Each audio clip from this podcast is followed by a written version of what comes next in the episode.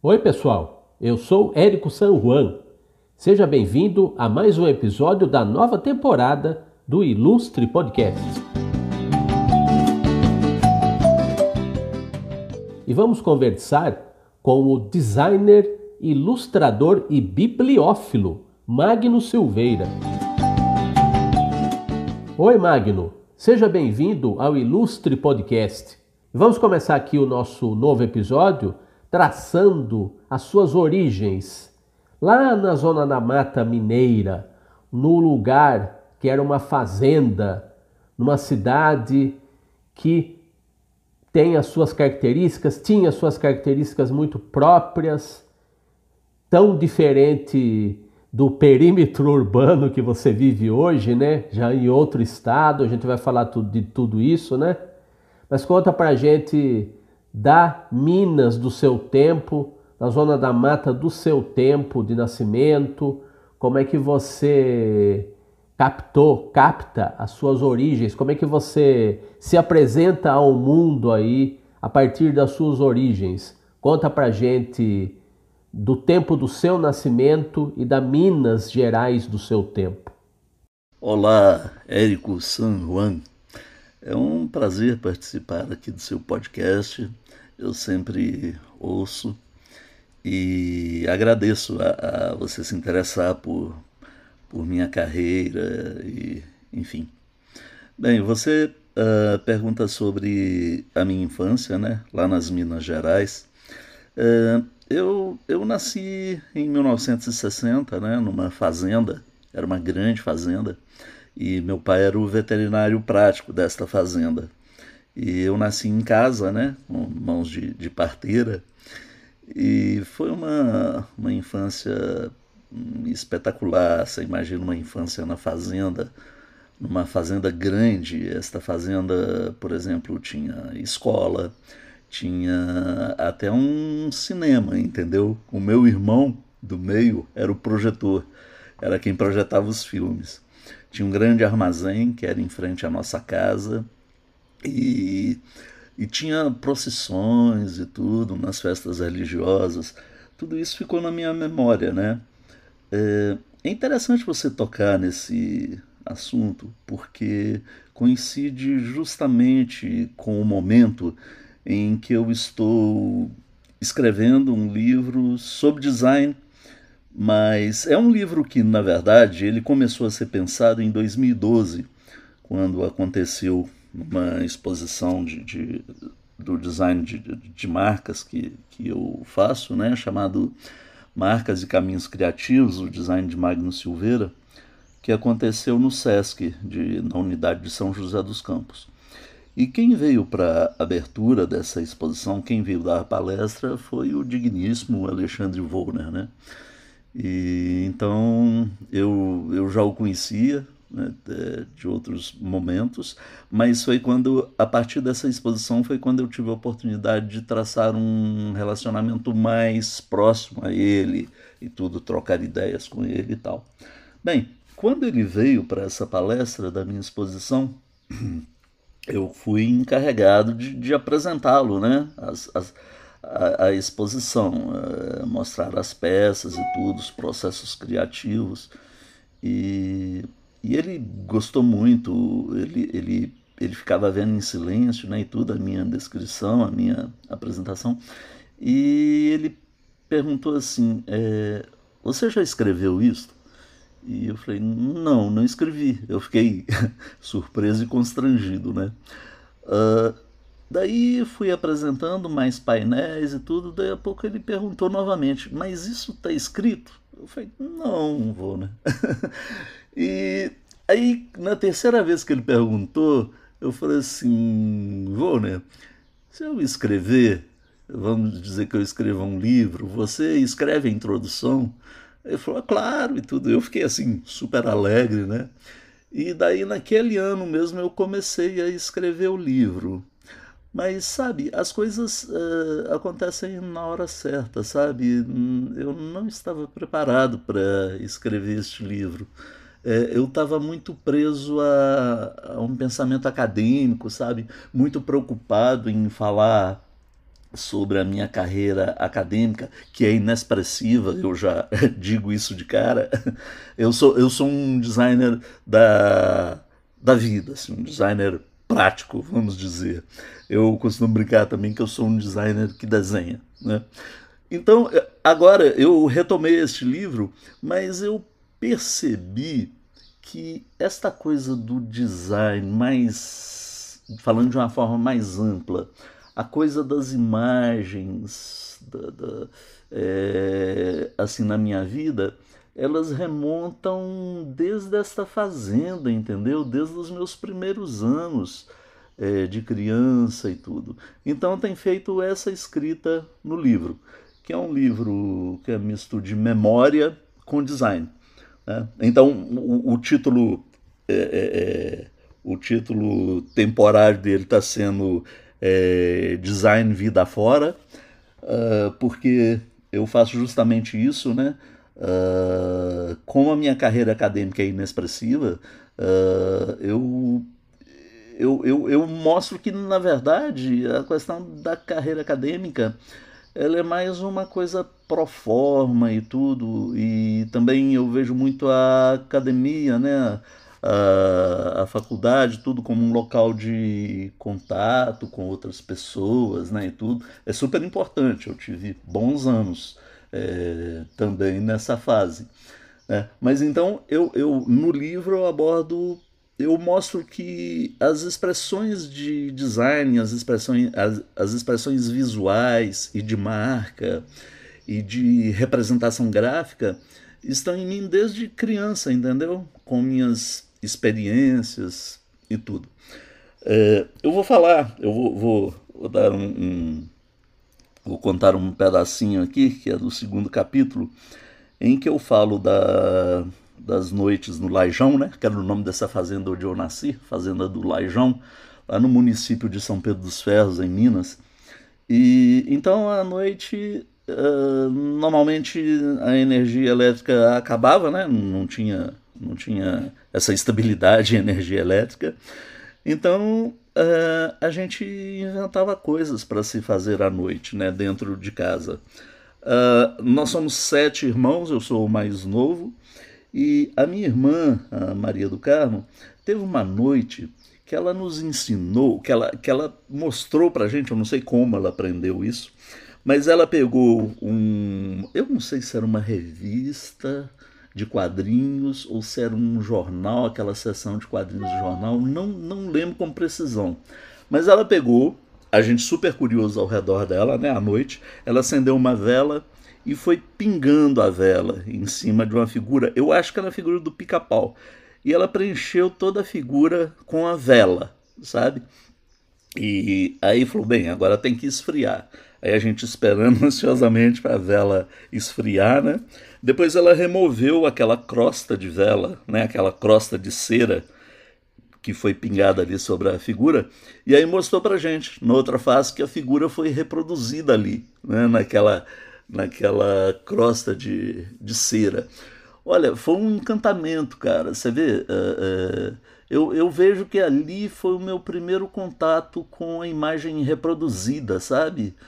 Com na verdade ele era uma reprodução feita a cera né? E, e eu reflito muito sobre essas coisas sabe? E depois a, a, a, minha relação com um brinquedo que eu tinha um brinquedo que hoje eu analiso ele uh, ele tem assim uma ergonomia incrível sabe? Uns traços é, assim que se alinham ao Art Deco sabe? Então eu tenho analisado muito este brinquedo e toda essa carreira. A minha brincadeira com o cinema de caixinha de sapato, sabe? Onde eu aprendi a projetar a imagem através da luz, né? Uh, então, percebe? Tudo isso uh, formando o meu olhar, né? Formando o meu design, entre aspas. Né? Claro que eu não tinha consciência de design nem nada disso, né? A gente brincava. Né? Mas agora, com esse distanciamento no espaço e no tempo, uh, eu vejo o quanto isso foi importante, mas muito importante na minha, na minha formação mesmo, sabe? Na minha formação profunda, no meu gosto pela imagem, pelo desenho, pela pintura, pelo design. E da infância, a gente pula alguns anos aí para suas formações em desenho, ainda em Minas Gerais, e em design, em São Paulo. Como é que se deu esse salto, essa sua transição do desenho, do aprendizado do desenho em Minas Gerais e o aperfeiçoamento em design gráfico em São Paulo? Como é que você faria esse salto? Como é que você faria essa transição de Minas para São Paulo? Dois lugares muito diferentes, né, entre si, mas essa evolução aí, certamente você sentiria os reflexos dela já nesses seus primeiros anos de jovem, né? Como é que Minas te formou em desenho e como é que São Paulo te aperfeiçoou em design gráfico? Durante esse tempo que eu estou escrevendo esse livro e tudo, o Design Vida Fora, uh, eu me dou conta também de que o meu período de infância, né, como eu disse, eu nasci no, no, em 1960, então já era incipiente todo o movimento pop, todo o movimento do rock, né, de, de tudo isso, e também era começava ali a efetivação do domínio cultural americano, né, sobre a nossa nossa cultura brasileira. Isso não só no Brasil, mas um fenômeno no mundo todo, né? Uh, então, no, no, no, durante a minha infância, ainda lá na fazenda, eu convivia, por exemplo, com, com marcas de, de jeans. Eu, eu, eu lembro da minha primeira calça comprida, né, que ela era a marca Far West. Né, e, então eu lembro exatamente da, do logo Far West. Tinha uma televisãozinha, a única televisão do, do, do, da fazenda, né, que ficava no armazém, que era em frente à nossa casa e as crianças nos reuníamos lá para assistir. Bem, o que a gente assistia era Gin das Selvas, uh, Zorro, mas aquele Zorro Delon Ranger, sabe? O amigo do tonto. É, Tarzan e Ivanhoé. Então a gente assistia, você veja, a gente começava a, a ser invadido por imagens alienígenas, alienígenas né? É, de, de, seriados americanos e tudo. É, eu, eu, ali também, nesse armazém, eu lembro, meu irmão trabalhava lá, então quase todo dia eu tomava um grapete, né, um grapete com um sanduíche, um pão com salame. Então eu, eu lembro de todas essas marcas, né, é, povoando o meu, a minha infância. Uh, depois nós mudamos para, a cidade, para a sede do município, né, para a cidade de São Pedro, e eu sempre, eu continuei, eu comecei a desenhar, né, a minha irmã, a Maria do Carmo, ela já desenhava porque ela costurava muito bem tudo, ela desenhava os modelos, e também eu me lembro que ela desenhava santos e tal, e eu comecei a desenhar super-heróis, e eu me lembro, eu não conseguia desenhar a mão direito, sabe? E aí a do Carmo me ajudava, ela completava desenhando a mão do super-herói e tudo. E aí em São Pedro, eu desenhando cada vez mais, né? Eu, eu, eu, eu, eu virei meio uma espécie, uma espécie de, de desenhista oficial da cidade, sabe? Cidade pequenininha, talvez naquela época 5 mil habitantes no máximo. Né? Então, na escola, eu era o, o desenhista, né? É, grupos de escola me pediam para desenhar capas né, de trabalhos. Nessa época, é, é, é, se usava fazer trabalhos, né, trabalhos de literatura e analisava uma obra. Aí eu desenhava a capa daquele livro para os grupos, né, para o trabalho dos grupos. É, e uma coisa também que, que me marcou muito é que é o seguinte: em São Pedro, né, cidade, cidadezinha católica e tudo, né, o centro o centro espiritual da cidade é mesmo a igreja, né, com seu sino e tudo. Uh, então, uma vez por ano, se não me engano, era o tempo das missões, sabe? é, quando iam missionários e tudo para a cidade. Então era uma época em que a cidade ficava toda alvoroçada, sabe? Muita festa e tudo, é, as festas religiosas, era o tempo das missões. E nesta, quando se aproximava o tempo das missões, eu, eu era convocado pelas senhoras, né, pelas famílias que cuidavam da, da, da, da organização das missões, tudo. É, principalmente era, era a família Rios, uma família tradicional lá de São Pedro dos Ferros e amiga da, da família Silveira, né, que era a minha família, que é a minha família.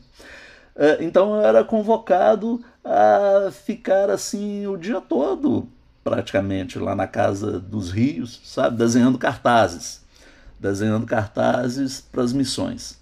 Então é, é incrível, cara. Hoje eu vejo que, que alguns algumas predileções minhas por combinação de cores, principalmente um entre um azul celeste, o amarelo e o ligeiro esverdeado que há entre essas duas cores. Enfim, eu vejo toda essa, essa, essa predileção minha por, por algum estilo ou combinação de cores se deve muito a esses cartazes que eu desenhei na época, sabe?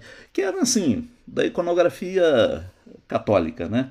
É, eram cálices dourados, né? Com uvas, trigo, é, hóstia, essa era uma coisa de contemplação e, e, e brilho, sabe? É, é... Então eu desenhava muito isso e também fazia cartazes para a escola, é, desenhava letras e tudo. Enfim, o desenhista oficial da cidade.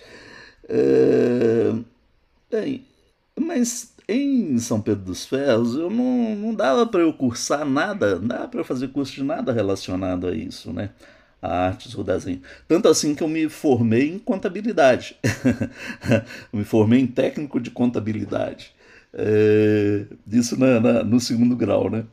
Mas aí acontece depois o que acontece com toda cidade pequena, né? As cidades pequenas, elas não são capazes de, de reter, né? Os seus jovens e tudo, os seus talentos. É, então, daí que normalmente o jovem de cidade pequena vai para a capital, né? ou para cidades maiores. E, e eu fui para Belo Horizonte, né, para a capital. E nossa, lá eu trabalhei como office boy, estava é, em, pleno, em plena época da, do movimento é, liderado pelo Lula, né? então eu lembro das passeatas lá, dos, dos metalúrgicos, a confusão que era nas ruas, né? Porque eu era o motoboy, eu estava na rua, né? no meio daquela confusão. Mas é, depois, com, depois de uns anos, eu fiz o primeiro curso que eu fiz é, foi de desenho na, na FUMA. FUMA era a Fundação Mineira de Arte. É um nome até curioso, né? Que o pessoal zoava muito esse nome. Mas era a Fundação Mineira de Arte, onde eu fiz desenho é, principalmente desenho de observação. E depois, como era muito. É, é, ah, era muito acadêmico, sabe? Era muito. Ah, era muito acadêmico, era chato. Eu, eu, eu falei, bem, eu vou fazer Belas Artes na Federal, que também eu, eu fiquei sabendo que era chato, né?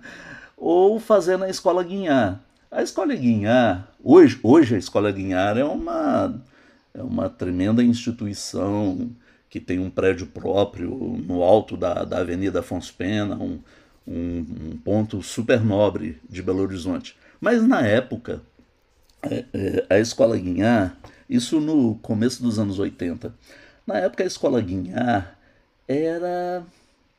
Cara, era era, era uma, uma coisa assim muito pequenininha, sabe?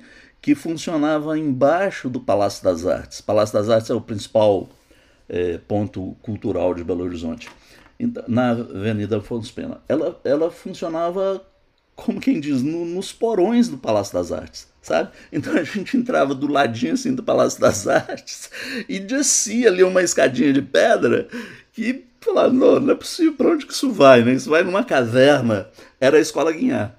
E, cara, ali foi, foi. Nossa, ali foi o mundo que se abriu, sabe? É, conheci pessoas muito, muito bacanas, é, artistas que, por exemplo, hoje têm uma carreira. É, é, é uma carreira importante, uma carreira estabelecida, como o artista plástico Ricardo Homem, uh, foi o meu primeiro amigo na Escola Guinhar e somos amigos até hoje. É, conheci pessoas muito bacanas. Uh, e no primeiro período nós tivemos oficinas é, básicas e o, foi o professor Orlando Castanho, que estava acabando de chegar da Alemanha, que revolucionou a Escola Guinhar. Enfim, os anos da Escola Guinhar foram foram assim anos mágicos, sabe? E, pô, eu era jovem, né, cara? O mundo todo pela frente, a vida toda pela frente, descobertas e tudo. Bem, uh, depois eu, eu não concluí o curso na Escola Guinhar, porque eu adoeci, tive uma, uma doença aí que marcou muito minha vida, e eu voltei para São Pedro dos Ferros, né, para lamber as feridas. Fiquei um tempo em minha casa, me recuperando e tudo. E depois, estranhamente, surgiu uma oportunidade de eu dar aula na cidade de Resende, aqui no Rio de Janeiro, sabe? Aos pés do Pico das Agulhas Negras. Uh, e aí eu vim dar aula em Resende, chamava Escola de Arte. Uh, foram anos muito proveitosos também, de uma experiência incrível.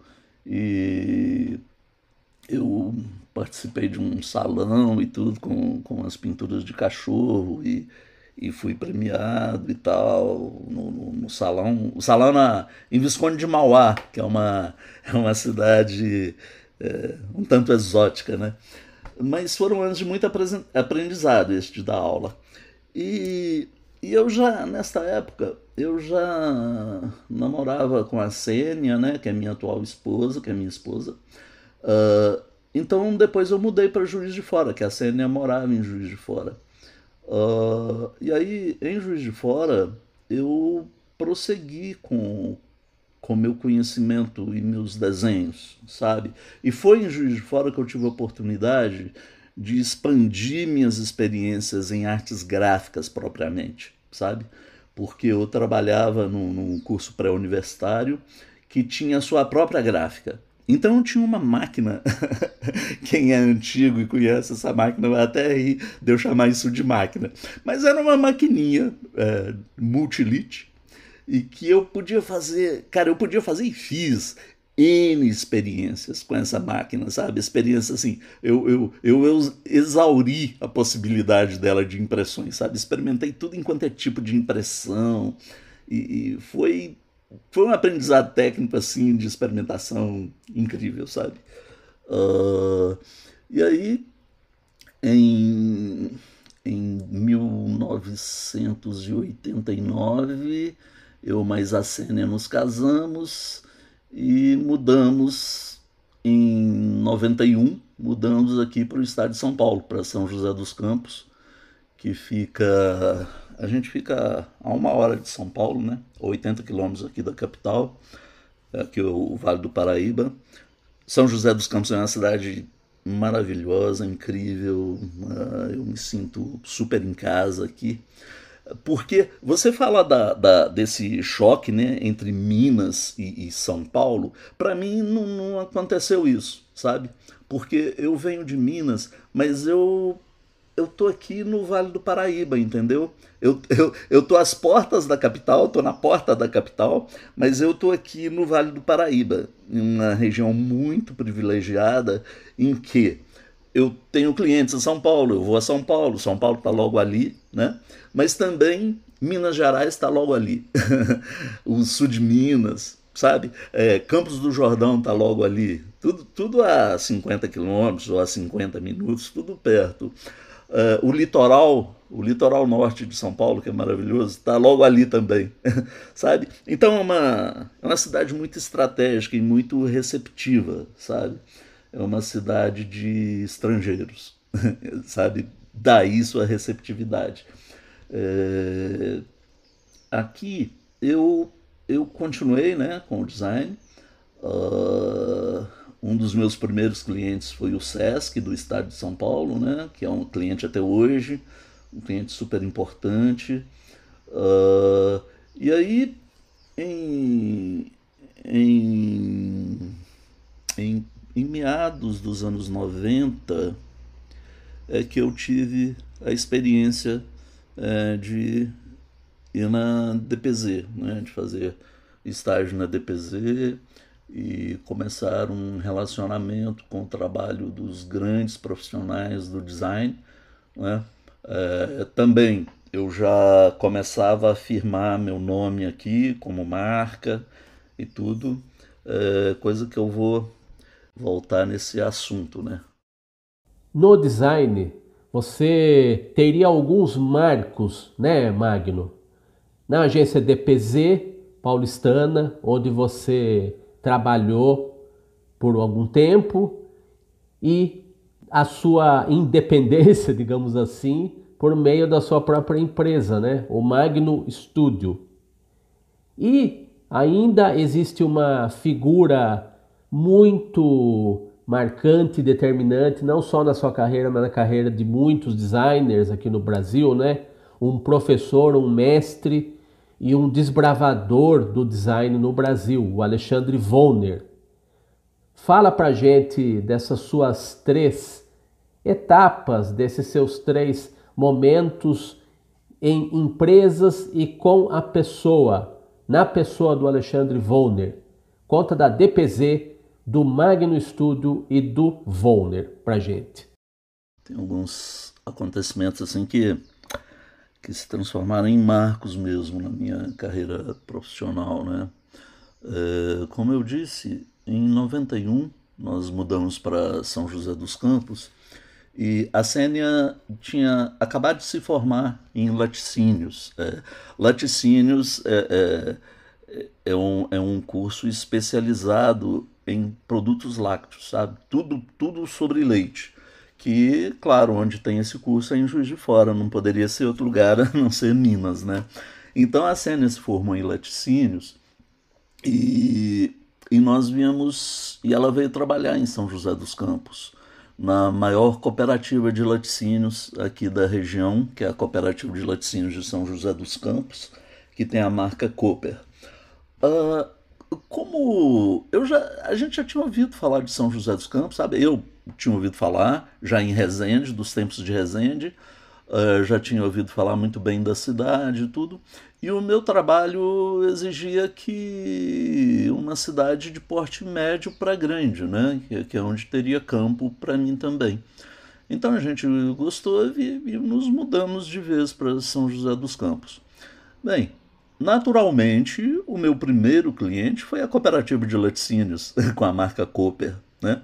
Porque nós viemos justamente no momento de transformação da cooperativa, sabe, em que ela estava redesenhando toda a sua linha de embalagens, a marca Cooper tinha acabado de ser lançada, é, portanto era uma marca recente, então o meu primeiro trabalho foi redesenhar toda a linha de embalagens da, da marca Cooper. É, detalhe é que é o seguinte, isso em 1991. Não havia computação gráfica, sabe? Ou, é, pelo menos aqui, não havia. Né? E, e, na, e, e onde havia nessa época eram nas grandes agências em São Paulo, né? E, e olhe lá, né? Então, eu, eu. Daí também que eu costumo brincar que eu sou um designer que desenha, né? Eu fazia tudo à mão, né? É, então, com o conhecimento técnico que eu havia adquirido de artes gráficas em, em Juiz de Fora, através das experiências com a maquininha Multilit, eu trabalhava à mão, né? com a curva francesa, enfim, com os gabaritos, esquadro, compasso, enfim, com as, com as canetas técnicas, né? Então eu, eu, eu, eu, me aperfeiçoei em fazer a, a, a, arte final, né? tudo desenhado à mão, em também as, as indicações de cores né? para fazer o fotolito e tudo, o pessoal da, da, técnico entender. Então trabalhava com overlay, indicação de cores, tudo isso à mão. Né?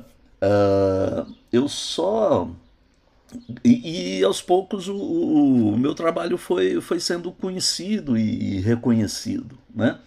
Uh, um, outro, um outro cliente muito importante também, que foi um dos meus primeiros clientes, o segundo ou terceiro cliente, foi a Com Brasil Alimentos. A Com Brasil Alimentos é uma empresa tradicional, assim como a, a Cooper, né?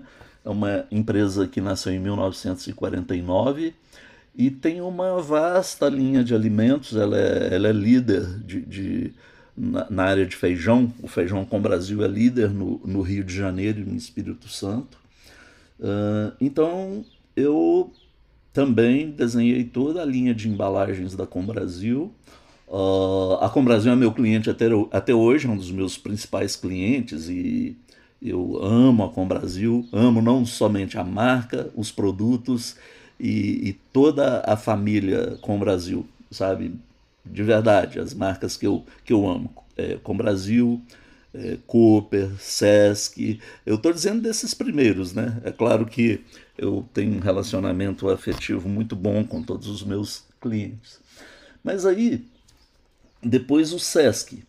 Uh, o Sesc também foi um dos meus primeiros clientes.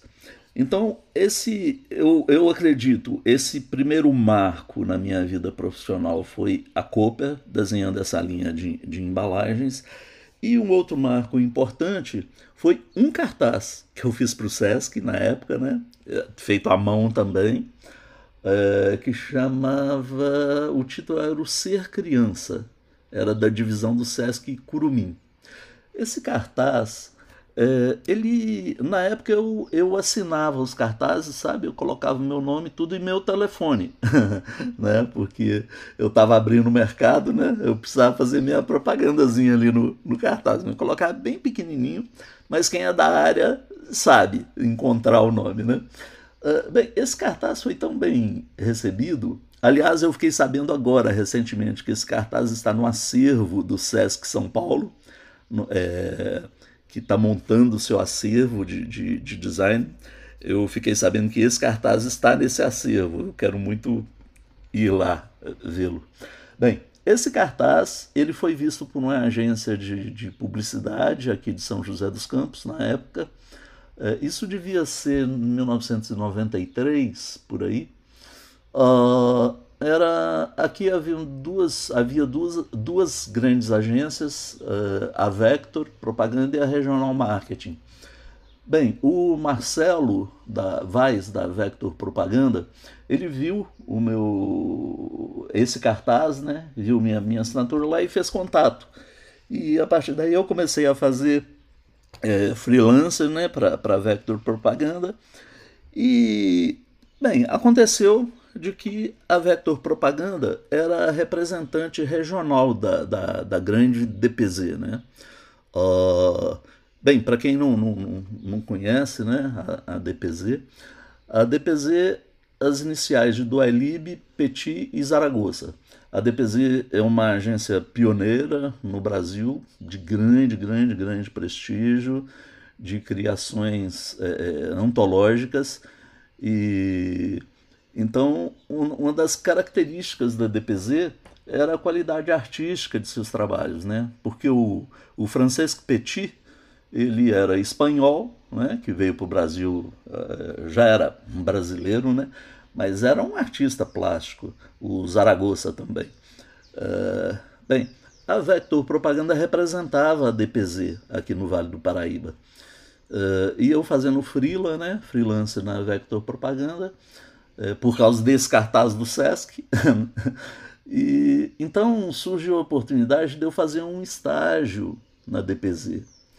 Uh, ah, não na agência, porque a DPZ funcionava assim: tinha o prédio, onde era a agência de publicidade propriamente dita, e em frente ao prédio é, havia a casa, né, que era toda a divisão de design da DPZ. Então, Olha que luxo, olha que tempos em que uma agência tinha uma casa com os maiores designers do país é, só para fazer design. Né? É, isso, isso em 1993, 94. Né? Então eu fui fazer estágio na essa essa divisão de design da DPZ se chamava SAL. Então eu fui fazer estágio na SAL, nessa divisão de design. E foi um super, super marco na minha vida, assim, um dos mais importantes, porque na SAL eu tive contato com grandes designers, é, com equipe de criação, eu vi como era um processo mesmo de criação coletiva, sabe? É, entendi é, o papel de cada designer, entendi o processo de criação. É, então lá tinham diversos designers e então o, o diretor de, de criação ele passava o, o briefing, né, dava explicação para certa equipe de design sobre determinado trabalho. Cada designer ia fazer os seus rascunhos, as suas ideias sobre aquele mesmo trabalho, né?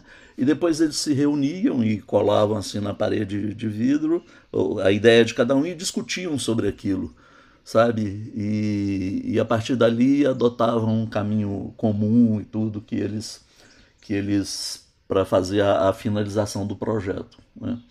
É, então lá eu conheci, por exemplo, a Lucioga, uh, que, que trabalhava sob a coordenação do Alexandre Wohner, né? Que daí eles fizeram tudo, foi a Sal que fez todo o redesenho da marca Sadia, a Lucioga fez um trabalho espetacular de normatização de todas as embalagens da Sadia, é, conheci o Renatinho Nishimura, que era o diretor né, de, de, de criação e diretor da SAL, né, um grande designer, é, responsável por marcas importantíssimas como a Monarch, o Parque das Mangabeiras em Belo Horizonte, o Instituto Butantan. É, conheci o Marco Molica, de quem sou amigo até hoje, nós nos correspondemos até hoje que fez a, a marca da Bovespa. É, então, nossa, foi um tempo assim muito rico, muito vasto. Uh, e eu gostava muito de ver. Eles, eles guardavam todo o processo criativo, eles guardavam nessas caixas de, de papelão, essas caixas de arquivo, né? E tinha uma parede toda só com essas caixas de arquivo, cada uma delas com um processo criativo de determinada marca. Então, meu, a minha grande, minha grande diversão e minha grande aprendizagem era consultar aquelas caixas, né, como quem consulta assim uma grande enciclopédia e ver o processo criativo, sabe? O que aconteceu quando eu, eu, eu, vi esses processos criativos, esses verdadeiros rabiscos, sabe? Eles guardavam assim as coisas mais mais simples, assim, sabe? Eles guardavam. Eu entendi isso, sabe? E, e, vi como o processo criativo ele começa de uma maneira, ele pode ser mais caótico, mais livre, entendeu? Daí que eu vi nessa liberdade do processo criativo uma aproximação com, com as artes plásticas, sabe? Que, que também exercita a liberdade e tudo, né? Eu, eu, eu saí de lá assim com uma, com uma uma carga incrível de informação e uma, um amadurecimento fantástico, sabe? Bem, aí aconteceu uma coisa que eu, que eu me lembro com orgulho até hoje e é motivo de reflexão para mim até hoje. Uh, um dia eu esqueci minhas pastas de desenho, minha pasta de desenhos lá na, lá na sala, em cima da mesa lá da biblioteca. Aí o Renatinho Nishimura, o, o diretor, ele viu esse, esses desenhos, sabe? E aí ele ficou sabendo que eram meus e tudo. Então no outro dia ele veio falar comigo, falou: Magno, eu vi seus desenhos e tudo, gostei muito e tal. Eu quero mostrar eles, eu quero mostrar a sua pasta para alguém do prédio. Quando ele diz alguém do prédio, quando eles falam prédio, é, é, é a DPZ, sabe? O prédio da DPZ. E ele falou: Eu quero mostrar para um dos três diretores do, do prédio, ou seja, pro, do Alib, para o Petit ou para o Zaragoza, né? Eu quero te pedir autorização. Eu falei: opa, tá mais que autorizado, né? Então, uh, eu voltei para São José, porque era estágio, né? É, quando meu estágio acabou em São José, um belo dia chega um, chega um telefonema na Vector dizendo que o Petit queria falar comigo. assim, o Petit querendo falar comigo. Uh, foi um susto geral. E então, certa, certa manhã, lá vou eu a São Paulo falar com o Petit com o famoso. Petit, antes eu preciso falar sobre a fama do Petit. Né? Petit é uma lenda na propaganda brasileira e a fama dele era de alguém exigente, implicante, mas gênio. É, é, a, a, a, fama dele na, na, sal, né? Todo mundo fala, nossa, o Petit, ele é muito chato, ele e tal, ele é muito exigente, ele tem umas loucuras assim e tal. Bem, aí antes, eu tava com o maior medo, né? Pô, vou falar com o Petit. Antes de falar com o Petit, eu dei uma passadinha na sal. né? E falei pro Renato, falei pros amigos lá, falei, olha, eu, eu tô indo conversar com o Petit. É mesmo? Ele. É. Aí o Renato falou assim: Nossa, Magno, ele ligou aqui, ele nunca tinha feito isso. Ele ligou aqui me perguntando assim: que estagiário é esse que desenha pinto na cabeça? É... Aí eu falei de você e tal. Então é isso, ele vai conversar com o estagiário que desenha pinto na cabeça. Bem, aí eu fui pro prédio, né? Conversar com o Petit. Nossa, ele me recebeu super bem é, trabalhava assim, a, o, o, andar era, não sei se era o sétimo ou quinto andar, era todo dele, né? Sem parede, sem nada, toda a equipe assim, é, em suas mesas. E então ele me recebeu super bem, é, ele estava com meus desenhos e tudo, conversa, conversamos N coisas. Ele chamou o Carlos, que era o diretor de criação das, da, das campanhas do Itaú. Uh, e, e aí foi interessante que o Petit estava acabando de lançar o livro dele que se chama Cara de Fome, em que ele conta a vida dele né, na Espanha e, tu, e tudo, e como ele veio para o Brasil. Tinha uma cara de fome porque ele passou fome mesmo. E, então ele inclusive me deu um exemplar né, do Cara de Fome. E aí a conversa fluindo, né? Ele falando, não, você é um artista e tudo. Precisamos ver se você funciona na propaganda, né, Carlos? Mas que você é um artista sem dúvida. É, e eu, né, putz, super envaidecido, né? É, putz, super envaidecido. E, e constrangido também. E aí, ele pegou um desenho meu, me mostrou e falou assim: Olha, esse desenho aqui é como se o espírito do Felipe Guston tivesse baixado em você. Aí eu fiquei parado assim, né? Ele falou mais alguma coisa e aí ele olhou para mim, assim, né? Muito incisivo, olhou para mim fixamente e falou assim: Você conhece o Felipe Guston? Aí eu fui no outro mundo e voltei, né? Buscando assim nos meus, nos meus backups, assim, no, o Felipe Guston, né? Aí eu falei: Não. Aí, cara, ele me deu um esforço. Aí ele falou assim: Pô, mas como você não conhece, você está aí no mercado, você não conhece Felipe Guston, um expoente da pintura e da arte e tal, tal, tal, tal. Aí, cara, eu, eu fiquei assim, né, e tal.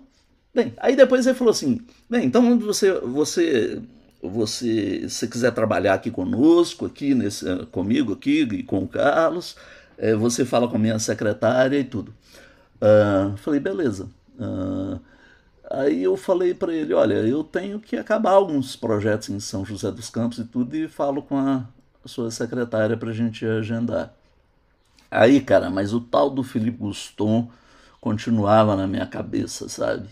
Aí eu desci, né? Acabou a reunião, eu desci, subi a Augusta, né? Assim a 120 por hora, a pé. Né? Fui até a Livraria Cultura, lá na, na, na esquina, né? E procurei Felipe Guston. Cara, quando eu vi a obra do Felipe Guston, eu falei, putz, mas você é um imbecil, Magno, você é um idiota, cara. É claro que você conhece o Felipe Guston. É claro, cara, você sabe de quando eu conheci o Felipe Guston? Desde os anos 80, quando eu fazia Guinhar.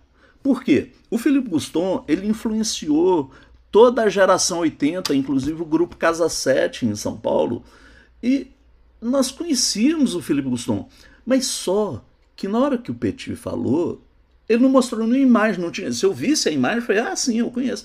Ele falou o nome. Cara, na hora me deu um branco pelo nervosismo, ou sei lá o que. Me deu branco que ele falou o nome e o nome não dizia nada para mim, cara.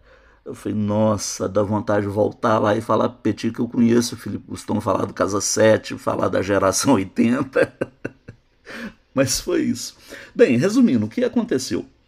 O que aconteceu é que o Petit deve ter ficado pé da vida comigo, porque ele me ofereceu para trabalhar com ele. E qualquer um nesse Brasil ia falar na hora.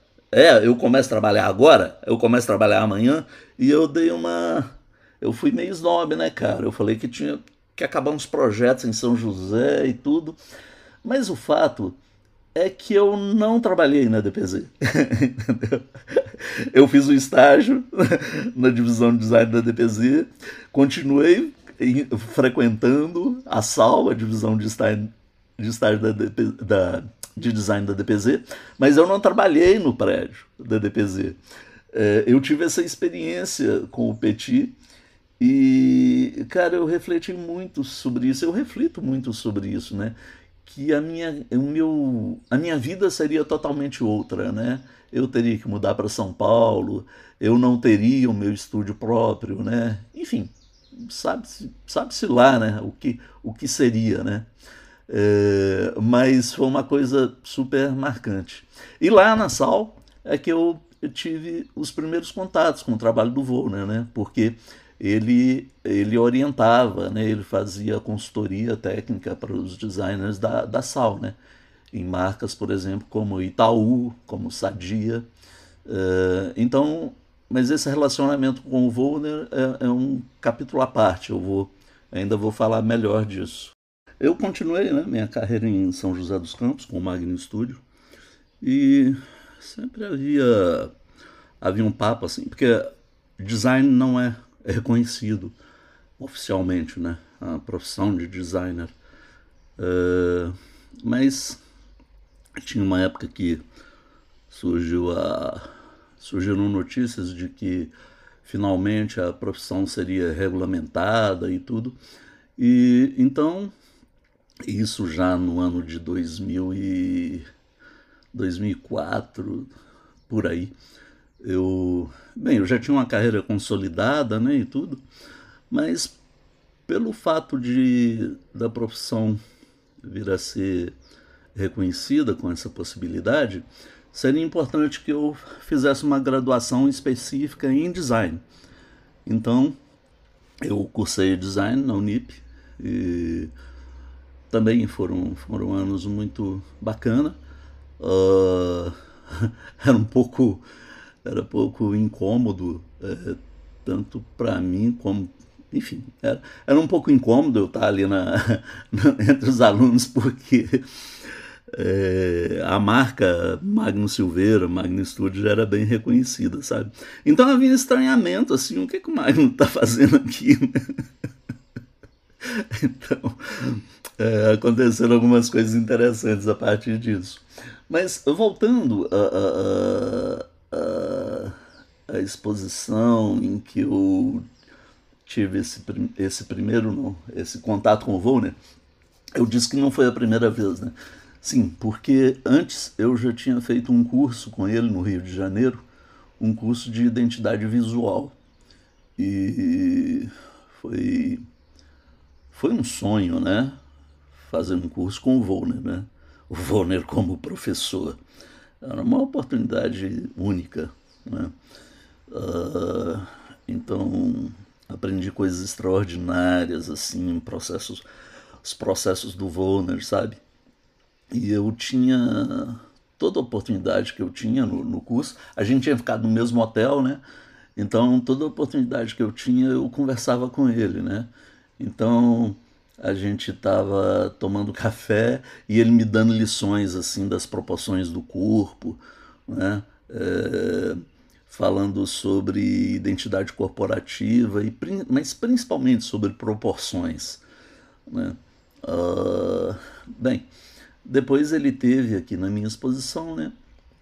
Falamos do livro e a partir desta época eu passei a ter uh, um contato mais a miúde com ele, né? Passei a visitá-lo em São Paulo, no seu, no seu escritório, que era na casa dele, né? E, e aí, novamente, grandes aprendizagens, assim. Ele, eu vi os processos dele na, na, na parede, né? Ele colocava assim, ele estava trabalhando na, no Museu da Cidade de São Paulo, é, e eu não me esqueço que ele estava trabalhando na marca da editora Filocalia, que é uma editora focada em, em filosofia e tudo, uh, e iniciados.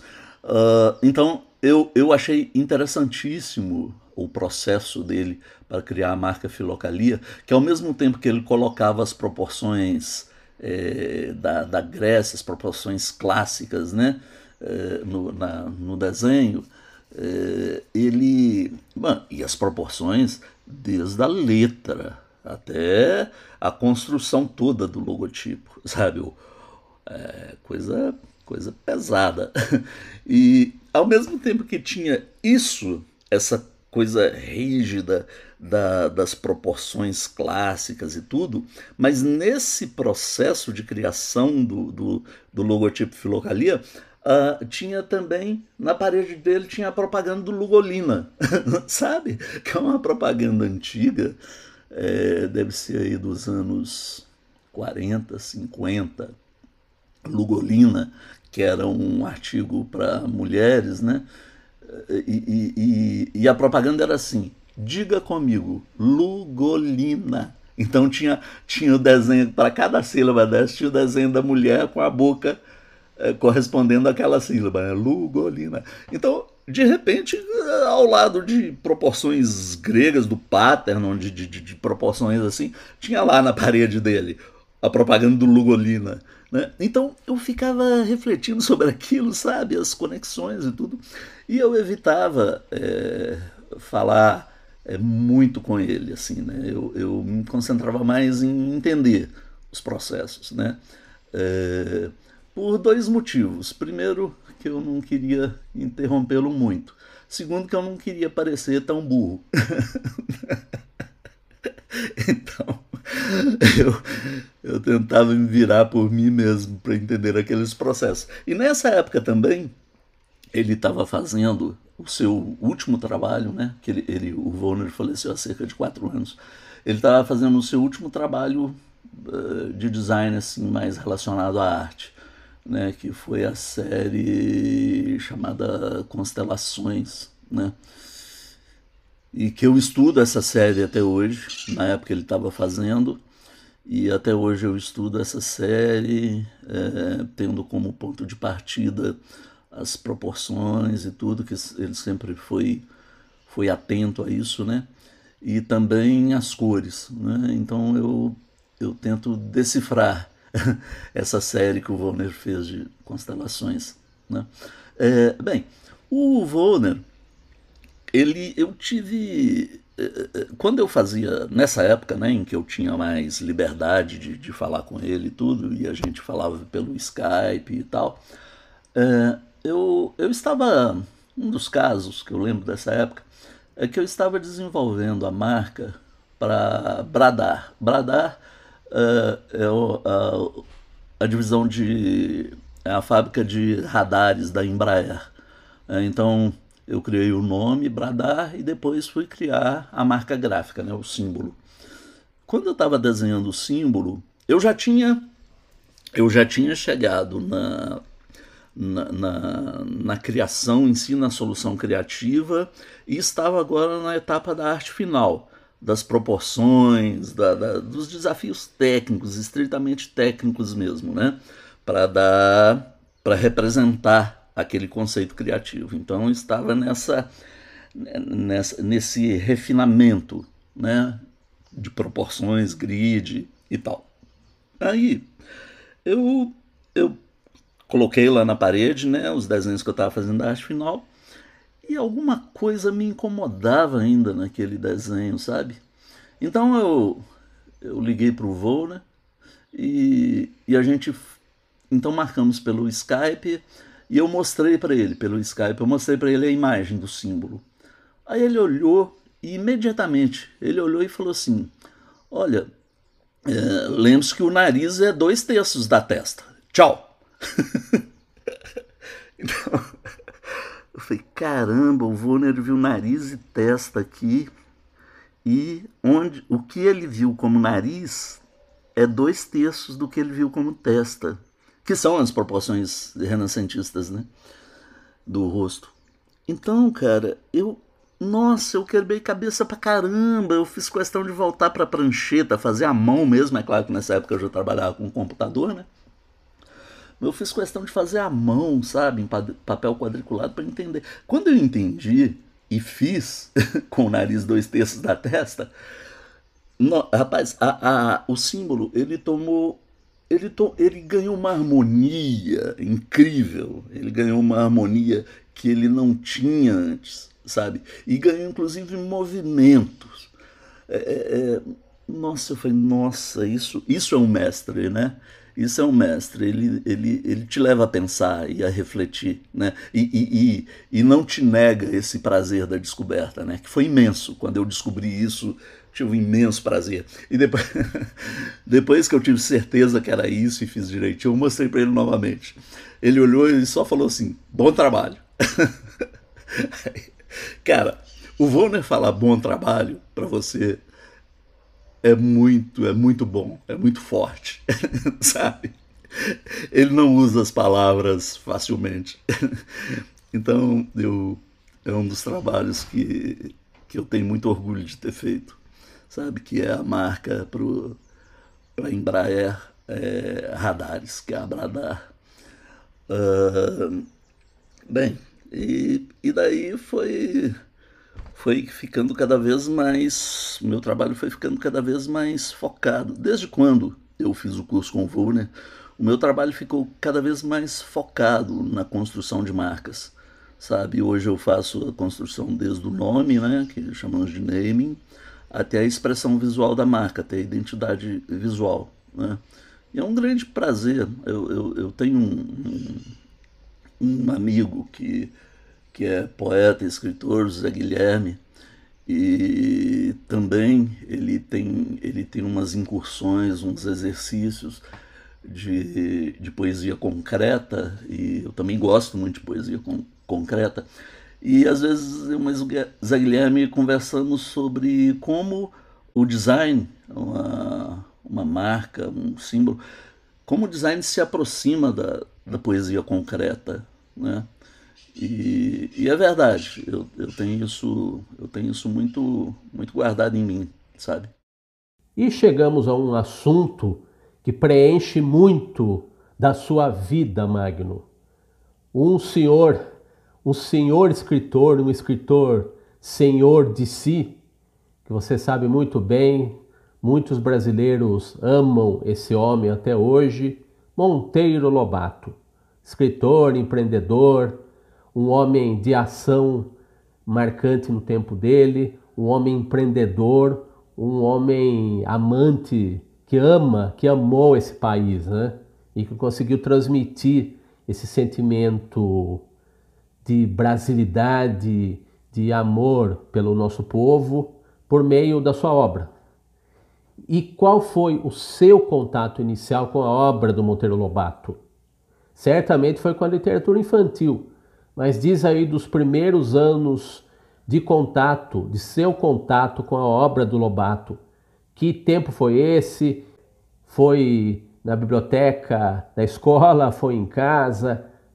Com quais edições você teve contato? Isso é importante de você dizer porque isso tem um gancho com o que você viria a fazer depois de um certo tempo, já na sua maturidade, com a obra do Lobato, que nós vamos relatar já já. Você tem razão. O Lobato foi, de fato, um grande brasileiro, né? E, então, e, e, sim, o meu, o meu primeiro contato com a obra dele foi com a obra infantil. E eu era pré-adolescente, né? em São Pedro Ferros, na cidadezinha lá de Minas, e na biblioteca municipal. Eu, eu era um rato de biblioteca, né? Eu vivia naquela biblioteca e, e lá tinha é, é, uma, uma tinha duas coleções, tinha duas coleções do Lobato, é, todas já a partir de, das obras completas que ele deixou em 1947, né? É, então tinha uma edição de capa vermelha, provavelmente já dos anos 60, ilustrada pelo André Leblanc, e com algumas pranchas, com algumas ilustrações de página inteira, é, umas ilustrações especiais a cores, é, feitas pelo Jurandir Birajara Campos, o J. Campos, que era genro do Monteiro Lobato. Bem, eu só vinha saber disso do J. Campos, desses autores das ilustrações, em especial do J. Campos, que fez ilustrações coloridas, eu vinha saber é, é, já adulto, né? Depois já nas minhas pesquisas sobre os ilustradores. Mas então eu eu lia essa coleção e também uma coleção que foi lançada nos em 1970 é, que eu considero a, a, a última edição completa de sua obra com, com um ilustrador é, peso pesado, sabe? Com um projeto de coleção, com, com que foi em 1970 ilustrado pelo Manuel Vitor Filho. Uh, muitos conhecem essa edição, são os livros grandes, é uma coleção de livros grandes, de capa dura, e que tem o, o Pedrinho, a Narizinho, o Rabicó e a Emília correndo assim na capa. É, essa coleção é linda. E eu li ela também. Uh, então foram essas duas coleções. Uh, você vê o, o, o, alcance do Monteiro Lobato, né? a importância que de fato ele, ele tem para a literatura nacional. Né? Eu, eu morava é, numa cidade bem distante né, de Minas, uma cidade pequenininha, e tinha acesso a, a, Monteiro Lobato, né? E então foi através de Monteiro Lobato, por exemplo, que eu me interessei pela mitologia grega né, é, e tive mais noções também de, de geografia, de história. É, isso não, não foi só comigo, não, sabe? Muitas pessoas relatam isto que iniciaram na, na mitologia grega por causa de Lobato. É, inclusive o, o Zé Whittaker Penteado ele escreveu um, um, um, livro que se chama Os Filhos de Lobato, é a partir da tese de doutorado dele, em que ele fez pesquisa e tudo, pesquisa minuciosa, que ele fala dessa geração, né, que ele chama dos Filhos de Lobato. Então ele fez diversas entrevistas e tudo com pessoas que, que cresceram lendo Lobato, né? E das influências que ele teve. E eu, eu me considero um desses dessa geração dos filhos de Lobato, sabe? É, então foi assim. E, e o que me atraía muito nessas duas coleções é, não somente o texto incrível do, do Lobato, né, a sua capacidade de, de conversar com a, com a cabeça da criança e do, e do pré-adolescente, né? Mas também as ilustrações, sabe? É, nossa, eu sempre curti muito as ilustrações. É, eu viajava nas ilustrações, na, às vezes tinha algum humor, uh, um humor fino assim na ilustração, sabe? E principalmente essas, essas páginas, essas ilustrações de página inteira do J. U. Campos é, são lindas. E eu pesquiso essas ilustrações até hoje. É, espero algum dia ter nas mãos os originais dela, delas. E então foi isso, meu primeiro contato com Lobato e com as ilustrações. Magno, a sua paixão pelo Lobato, pela obra dele, viria a, a desaguar, digamos assim, em muitos trabalhos que você faria abordando aspectos da obra do Lobato. Até complementos preciosos, né? Que não, não são necessariamente os textos do Lobato, mas o que dava, os, os elementos que davam identidade, que conferiam uma identidade, que reforçavam a identidade da obra dele, do texto dele. O que se pode notar, em primeiro lugar, que faz esse papel de reforçar a identidade da obra do Lobato são as ilustrações. E mais ainda, os ilustradores, os desenhistas dos textos do Lobato, dos livros do Lobato, principalmente as obras infantis do sítio do Pica-Pau Amarelo, né? E você foi fundamental nesse resgate em tempos mais recentes, porque sendo uma obra já bem tradicional e até antiga, até certo ponto, a obra teve muitas versões é, em ilustração dos personagens do sítio do Pica-Pau Amarelo, né? Muitas edições já desde os tempos em que o Lobato era o próprio editor, o editor dele mesmo, até tempos mais recentes, onde as obras já caíram em domínio público e há uma variedade atualmente no mercado gigantesca de edições e de ilustradores do Lobato. Mas você fez curadoria, você faz consultoria da reedição de Lobato por algumas editoras, né? Você lançou inclusive um facsímile de um dos primeiros livros infantis do Lobato, o Saci, ainda o Saci com Y, né? através da sua própria editora. Então, você sendo um bibliófilo, um colecionador de livros, você tem um vasto material, você é um levantador incansável da iconografia do Lobato. Tudo que é relacionado a ele visualmente tem o seu carinho e o seu amor pelo resgate desse material. Então, conta das exposições que você fez para os ilustradores, pelo menos os iniciais, os primeiros anos do Lobato, como editado, né? Livros editados por ele já lá atrás, nos anos 20, nos anos 30, né? Então conta desse seu trabalho de resgate do Monteiro Lobato, da iconografia do Monteiro Lobato. Esse meu envolvimento mais, é, digamos, profundo com, com a obra de Lobato, ele se dá mesmo através dos ilustradores, sabe? Digamos que os ilustradores, as imagens, são o gancho para eu, eu mergulhar mais na obra. Né? Uh, em 1991, quando, como eu já disse, quando nós mudamos aqui para São José dos Campos. Uh, então, dentro de pouco tempo eu me dei conta, né, que eu estava afinal na, na terra do Lobato, né? Então, estava aqui a, né, colado em Taubaté, uh, Monteiro Lobato, né, a cidade de Monteiro Lobato, que antes chamava Buquira, pertencia a São José dos Campos. É, então me dei conta, as cidades mortas, né, que o Lobato escreveu a respeito no, no chamado Vale Histórico, né, no fundo do Vale do Paraíba.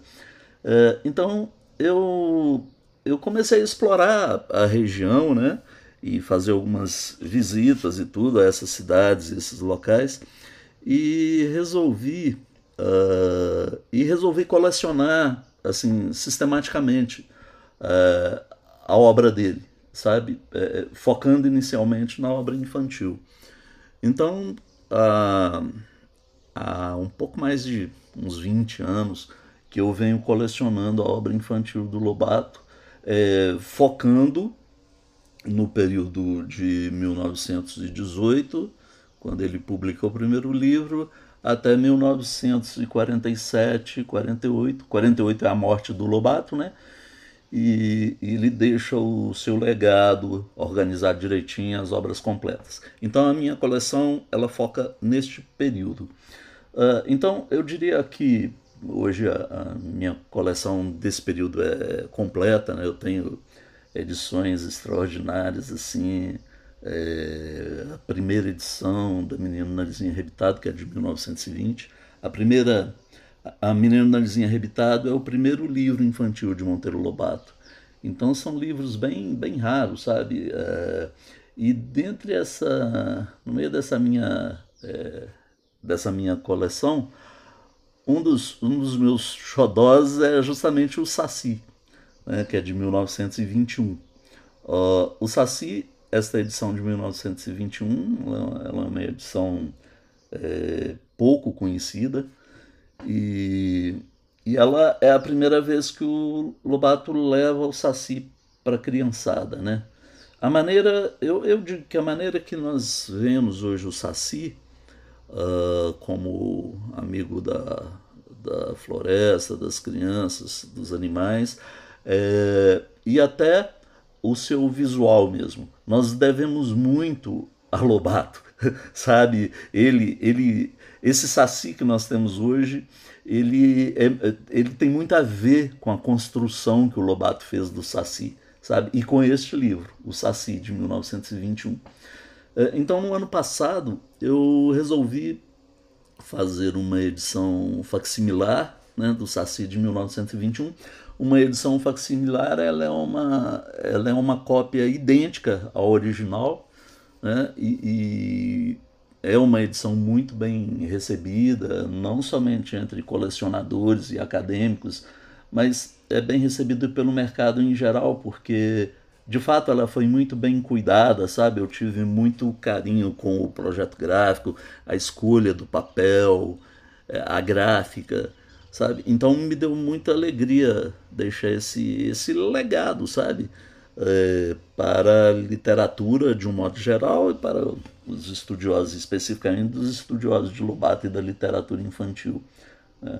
É, esta, esta minha coleção, este acervo, eu, eu, eu disponibilizo ele para, para estudiosos e pesquisadores, sabe? É, às vezes vem algum pesquisador aqui é, recentemente teve um, um pesquisador que está fazendo o doutorado dele a respeito das, das letras, né, chamadas tipo, a tipografia das edições de Urupês. Urupês foi o primeiro livro de Monteiro Lobato, publicado em 1918, o primeiro livro de contos.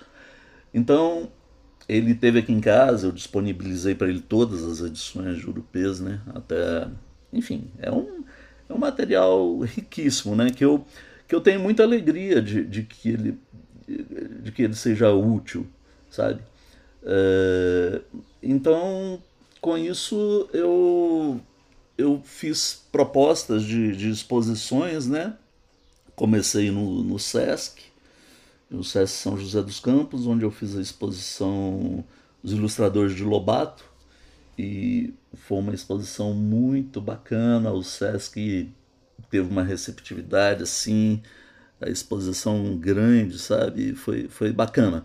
E, e inclusive vieram alguns editores eh, visitá-la, uh, vieram editores da editora Globo, né?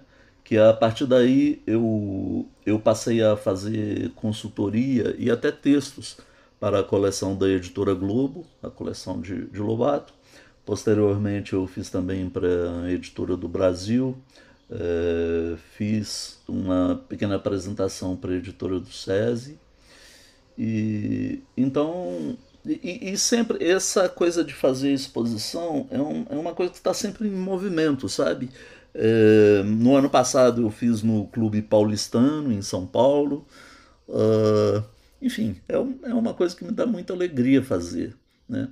E e quando, quando eu percebi, sem querer assim, eu, eu, eu, eu, de repente eu estava sendo o cara que, que mais que mais tem a ver com os ilustradores de Lobato, né? Porque aí eu me dei conta que era uma que tinha um certo ineditismo nessa pesquisa, né? É, havia poucas poucas referências sobre esses ilustradores, os ilustradores pioneiros, né? É, então é isso, meu relacionamento com a obra de Lobato e com os ilustradores virou uma coisa assim, é, unha e carne, sabe? Algo que me dá muita alegria e que corre em paralelo ao, ao design. Né? Há pouco tempo você passa a imprimir as suas impressões, deixar o seu legado, a sua experiência, as suas opiniões a respeito do design numa coluna do site do jornal O Vale, o antigo jornal Vale Paraibano. Então, no O Vale, no site O Vale principalmente, você tem feito uma coluna sobre design. Para quem não saca, para quem não pescou o que é essa linguagem, como ela se, se desenvolve, como se aplica no dia a dia, né? Pode parecer invisível para muitos, embora seja bem evidente, bem vistosa até essa embalagem que se dá aos produtos, a criação de um logotipo, de uma identidade visual. O design é a identidade, né? Tem a ver com a identidade, é a identidade de uma empresa, de um produto, né, Magno? Então conta pra gente das suas colunas para o Vale, para o site, para o jornal e as suas reflexões. O que, que você tem contado para os leitores aí desse veículo, né? Virtualmente, o que, que você tem contribuído aí? Que, que você tem mais gostado de dizer? Porque para um público amplo, o design você não vai descer a minúcias técnicas, né? Isso fica por conta dos profissionais. Mas o desafio talvez seja esse, né? Você levar esse assunto para um público maior e ser compreendido, ser usado as ferramentas da comunicação pelo texto para ser eficiente para dizer, para desvendar, para decifrar o que seja o design. Conta para gente dessa sua experiência com a coluna para o Vale. Você tocou no, no, no ponto nevrálgico da questão. É verdade, quando eu me propus a escrever uma coluna para um público grande, né, é uma coluna que não é para iniciados em design, não é para designers. É, o principal desafio foi é, conseguir falar de uma maneira ampla, né, de uma maneira que todos entendam, é, sem utilizar em excesso expressões técnicas, né, que as pessoas não entenderiam. É, claro, não, não são da área, né, não, não, não tenho obrigação de, de saber, mas o desafio era eu dizer falar coisas é, é, importantes e, e, e, intrínsecas ao design, mas sem, é, é, é, sem palavras, sem, sem ser difícil o texto. Né? bem, quando a gente chega num, num, num, num tempo da vida, uh, pelo menos comigo é assim, eu começo a pensar em, em, em devolver né, para a sociedade, devolver para o mundo né, aquilo que eu recebi né, é, da melhor maneira possível. É, se, eu, se eu tenho algo a colaborar né, com, com o mundo, a devolver, eu quero exercitar isso cada vez mais, sabe?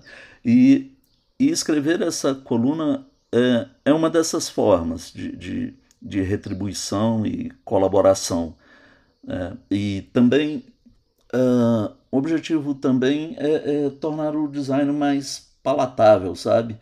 porque o design ele, ele fica meio parece que ele fica meio distante da, da, da, da sociedade em, em, geral né ele se tranca numa torre de marfim e eu acho muitas vezes que os designers têm uma atitude meio blasé sabe meio assim é, criativos e tal como uma coisa de outro mundo e tudo. Então, um dos objetivos era romper essa barreira, sabe, falar uma linguagem acessível. E então o, o jornal ele, é o principal jornal aqui da, da região metropolitana do, do Vale do Paraíba, né? Uh, recebeu bem a proposta. Inicialmente eu comecei a escrever toda semana, eu acho que era todo domingo. Uh, depois eu não estava dando conta, uh, e aí eu passei a escrever quinzenalmente. E atualmente eu estou sem escrever, porque é, é, por falta de, de, tempo, mas eu quero retomar eu já conversei com o, o diretor, né, o Guilhermo Codazzi, e para retomar, porque é um exercício muito bom para mim também, sabe? É, porque escrever e ter a obrigação de escrever periodicamente é ótimo, sabe? Porque te leva a refletir, a rever projetos, a, a, a refletir, e toda vez que reflete em outro tempo, vem outras reflexões, né, outras visões. E então eu quero eu quero retomar, sabe? E teve um, eu fiz uma, uma série dessas, dessa, dessa coluna, eu fiz uma série só sobre livros, sabe? Porque na época eu estava envolvido, eu, eu fui convidado para ser jurado do Prêmio Jabuti, e eu estava envolvido muito na análise de livros. Né? Então eu resolvi escrever, eu acho que foram quatro colunas sobre livros, uh, e que me deu muito prazer também. Né? É, então o objetivo era isso, falar do design, não, não somente as marcas, né, a identidade visual, o processo criativo, mas também a manifestação, o design manifestado em todos os, em todos os pontos da, da sociedade, né? seja na embalagem, nos livros, identidade visual, ergonomia, é, móveis. Uh, então, então é isso. O, o, o, o tema é muito amplo, né? E é uma avenida uma avenida larga aí a ser explorada. Eu vou eu vou voltar a escrever, sabe? E bacana você ter tocado nesse assunto. E chegando ao final desse nosso papo, Magno, vamos lançar aquela pergunta que muita gente talvez faça para você, né? O público das faculdades, das universidades, o público interessado no design, na ilustração, a pergunta que seja tão valiosa quanto misteriosa a gente responder, né? Magno, o que, você considera que será o futuro do design, o futuro da comunicação por meio dessa linguagem? O que, que nos espera? O que, que espera o público pode esperar no desenvolvimento dessa linguagem de uma forma invisível até para os leigos, né? mas a gente sente os efeitos no dia a dia do uso do design e para os profissionais dessa área. Num mundo em que tudo está digital, já se estuda o metaverso, já se está criando Estão se criando as ferramentas para o metaverso, um metaverso que, na minha visão, já existe, né? A própria internet é um exemplo disso, né? Seja lá o nome que tiver para essa virtualização da nossa vida, ela está em curso, né? Está está no dia a dia, já está no nosso dia a dia, né? Então, qual é o futuro do design, da comunicação por meio dessa linguagem para todos nós? Os tempos de agora, né, com a inteligência artificial, metaverso e tudo, na verdade eles impactam em, em todos os setores, né, em todas as profissões, em todos os, os trabalhos. E com o design não é diferente, né? Mas o design tem, tem uma coisa muito interessante. Ele é um ele, ele é algo, ele é uma profissão, ele é um fazer, ele é algo transversal, sabe? Ele permeia tudo hoje, tudo, tudo tem design, absolutamente tudo. Uh, quando eu digo design, eu não, não estou falando de, de desenho, de, de design gráfico, eu estou falando de design como projeto, como processo, como pensamento estratégico. Então, tudo hoje tem design. É, tanto assim que o design foi se desdobrando. Né? O que eu faço é uma pequena parte do design, é, mas tem, por exemplo, o design thinking, né? que, que ele é aplicado em, em toda empresa, viabilizar qualquer projeto. Então, tem os processos do design thinking, que, que é a maneira de pensar, de pensar colaborativamente é, a maneira de rever aquele processo, de aferir e, se não deu certo, re, voltar etapas e rever. Uh, então, é, é, o design que estuda o comportamento do consumidor, o design de interface, né? É, como quando a gente pega um, um aplicativo e ele é confortável para usar, desde as cores até a legibilidade, a clareza dos botões, onde vai se apertar, em, uma coisa intuitiva, tudo isso é design, tudo isso é muito bem pensado e tem profissionais que projetam isso. Então, os, os aparelhos inteligentes, né? o design das, o, a internet das coisas, né? uma geladeira inteligente, tudo tem design. Né? A lâmpada que vai interagir com a Alexa, né? com o sistema da Alexa, tudo isso é design. Então é muito amplo, né? o design hoje ele é muito amplo e, e eu vejo com muita alegria assim como que essa nova geração tem toda essa amplitude a ser explorada, não é?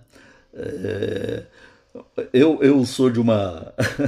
Volto a dizer, eu sou um designer que desenha, né? É, hoje não precisa necessariamente saber desenhar para ser designer.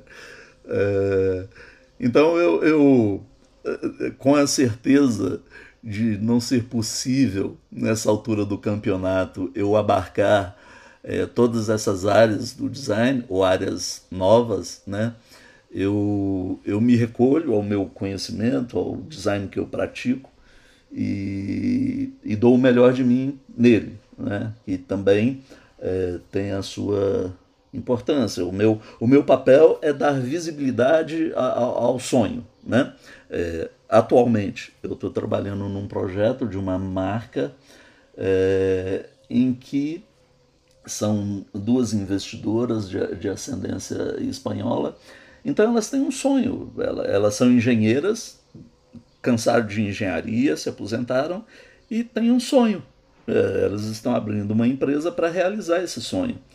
É, o que, que vai dar visibilidade a esse sonho? Então elas estão cuidando de fazer curso para o produto que elas vão fabricar, é, de, de recuperar informações da Espanha para refletir no produto. O que, que vai dar visibilidade a tudo isso, a todo esse cuidado delas e tudo? É o design, é a marca, é a embalagem. Então, esse é o meu trabalho, né? dar visibilidade a, a sonhos. Né? é, é, me, dá, me dá muita alegria quando eu ando pela cidade tudo e vejo marcas que eu, que eu criei, sabe? Marcas na área da saúde, é, marcas na, na, na área de, de alimentação é muito bacana isso, me dá muito prazer. Mas o design, o, ele tem todo o futuro. Né? Eu, acho que a, eu acho que a profissão, por ser transversal, né? que ela tem toda essa esse caminho a ser percorrido. Né?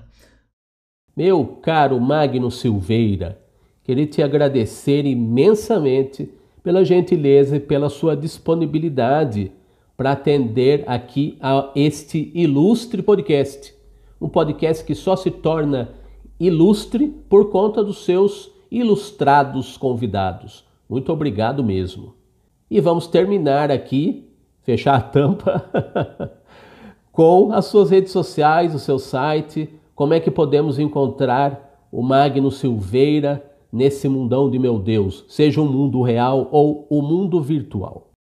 Eu que agradeço, cara, é, pelo convite.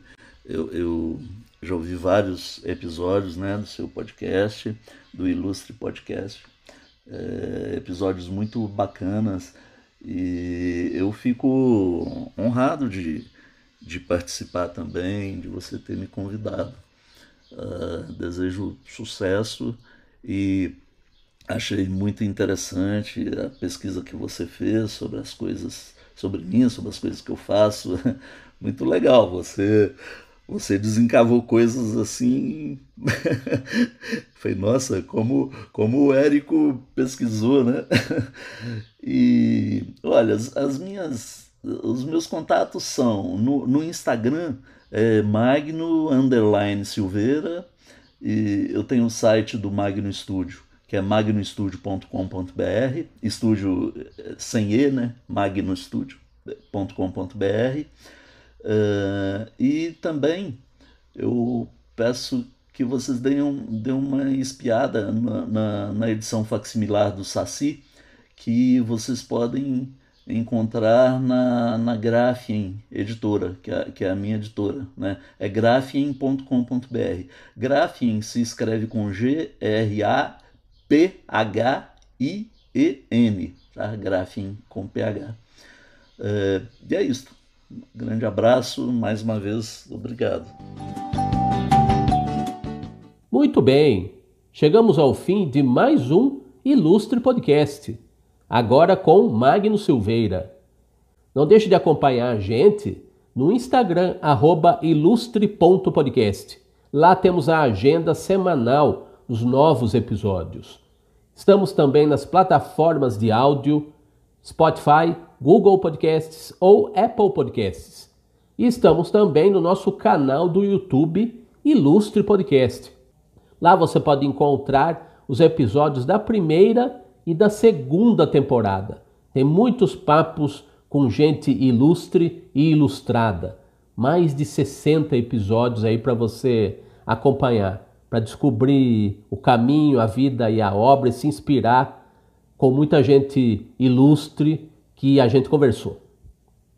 Eu sou Érico San Juan, você já sabe, este é o Ilustre Podcast.